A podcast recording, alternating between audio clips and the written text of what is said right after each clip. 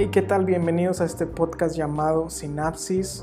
Este es nuestro primer episodio.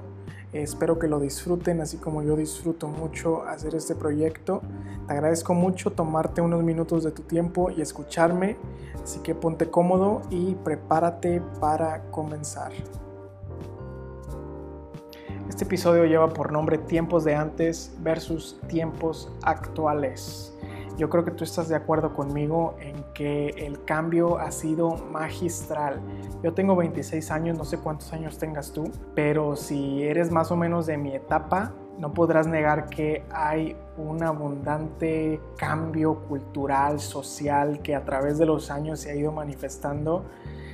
Hace unos dos años para acá, el cambio ha sido, wow, yo nunca había visto un cambio tan drástico o un cambio o un movimiento tan fuerte como el que estamos viviendo en los tiempos actuales. Llámese liberación social, llámese igualdad de oportunidades, derechos de los LGBT, derechos del feminismo, machismo. Ahorita hay un montón de grupos que están alzando la voz y sean ciertas o sean factibles las causas que buscan, es muy su problema, pero cuando ya comienza a afectarte a ti, donde comienzan a pisar a lo mejor el pedacito de derecho que tienes tú como persona, creo que ahí es donde estamos encontrando un problema eh, social.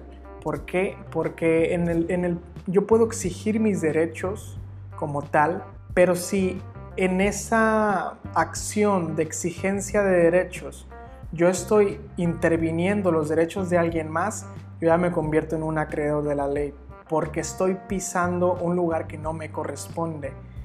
Este es el problema que hoy en día dentro de, estas marchas, dentro de, muchos movimientos que alzan su voz, entiendo que hay unos que son completamente pacíficos, algunos que, que incluso a través de esta paciencia, a través de años de trabajo, logran eh, encontrar una solución al problema que están viviendo, pero hay otros que son completamente errados, que buscan que se les escuche o se les escuche. No hay otra opción.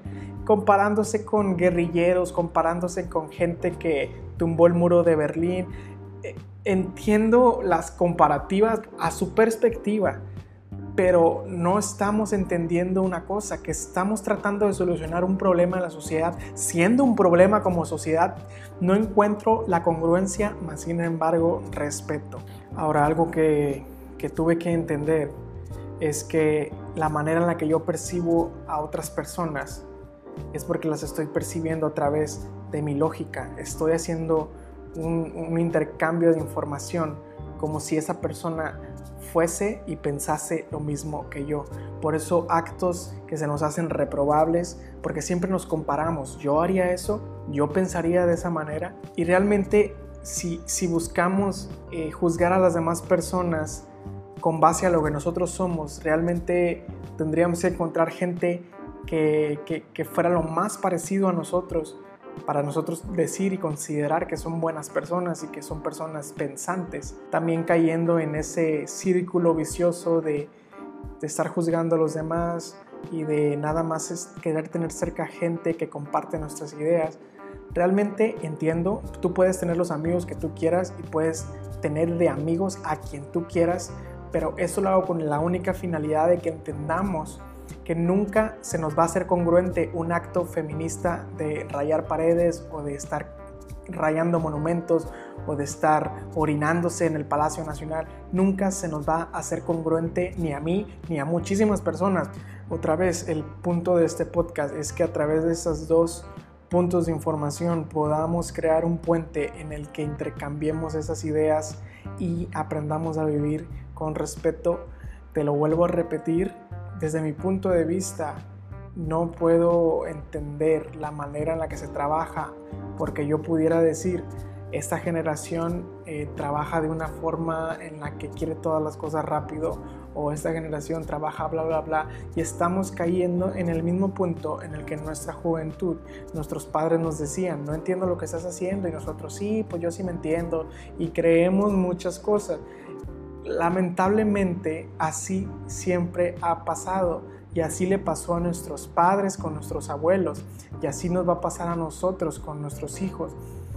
Yo creo que la mejor manera o la mejor herencia que podemos tener ahorita como sociedad es que podamos entender que mi hijo está a años de distancia de mí y el mundo que le va a tocar no es el que yo percibo ahorita y el mundo que le va a tocar a mis nietos no es el mismo que yo percibo ahorita y si quiero aprender a vivir en armonía y en coinonía. No hay nada mejor que tener comunicación con tus seres queridos, con tus hijos, con eh, tus hermanos, con tus papás. De manera que si entendemos la sinapsis, que podemos conectar dos puntos de vista, dos eh, fuentes de información completamente diferentes, si podemos encontrar un puente y poder quedar en un punto neutral, creo que es mucha ganancia porque entonces habremos encontrado la manera de comunicar las cosas sin tener que caer en peleas, sin tener que caer en discusiones, en protestas, en orinadas en el Palacio Nacional. Entonces, realmente importa la diferencia que haya de generación en generación y, y los conceptos que yo tenga de la generación actual y los conceptos que tendrán los actuales de la generación futura, o realmente importa mejor que aprendamos a entablar una sociedad que cada día está más en desacuerdo con su compañero. Creo que ese es el problema que a todos se nos ha escapado. Hemos aprendido a identificar lo que está mal y lo que está bien a nuestro punto de vista, pero si algo se está perdiendo a través de ese tiempo es la comunicación y la capacidad de poder entablar una conversación con alguien que está de desacuerdo con mi punto de vista. Si logro tener una conversación en la que abunde el respeto, creo que habremos tenido muchísima ganancia social si pudiéramos aprender a escuchar a la otra persona a pesar de que estemos en desacuerdo. Ahora, esto también es un camino muy largo de llevar.